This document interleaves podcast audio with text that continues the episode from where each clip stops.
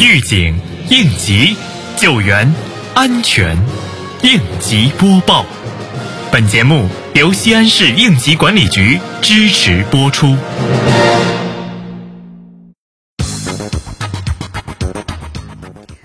按照市委市政府统一部署，九月八号至九月十五号，我市将深入开展安全隐患大排查、大整治、回头看交叉检查，进一步检验大排查、大整治工作成效，推动排查整治走深走实，实现隐患彻底清零，为十四运顺利召开营造良好安全氛围。本次检查由市安委会牵头，市安委办具体落实，二十一个检查组从各区县、开发区。在全市安全隐患大排查、大整治行动期间排查的企业中，各随机选取部分存在风险隐患企业、安全评估企业、重大安全隐患企业、关停整顿企业、执法处罚企业等，进行回头看暗访核查。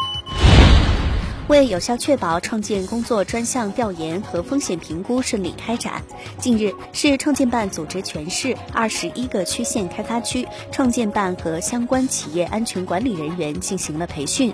此次培训邀请北方工业大学步兵教授，从城市专项风险评估调研计划表以及普查表的填写规范、实地调研如何开展等多个方面，对大型商业综合体、城市超高层建筑、文博。单位调研表填报流程和方法路径进行了培训，并就企业单位提出的相关技术问题进行了解答。近日，沣东新城应急管理局联合发改局对辖区延长壳牌石油斗门加油站和中石油新营加油站开展安全隐患大排查工作。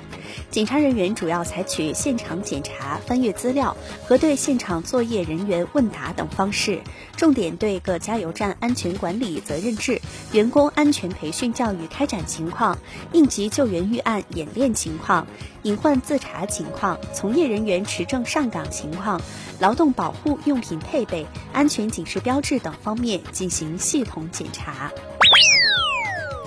生活中，很多人发现着火后，第一反应就是用水灭火。其实这种想法是错误的，甚至是危险的。面对突发火灾，应沉着冷静，分析火灾类型，应对灭火。西安应急管理局提示：电气火灾千万不能用水扑灭。电气火灾在无法断电的情况下，千万不能用水或泡沫扑救，因为水和泡沫都能导电。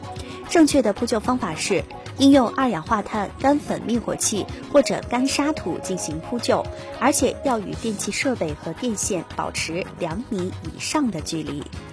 感谢收听本次应急播报，我是小陈。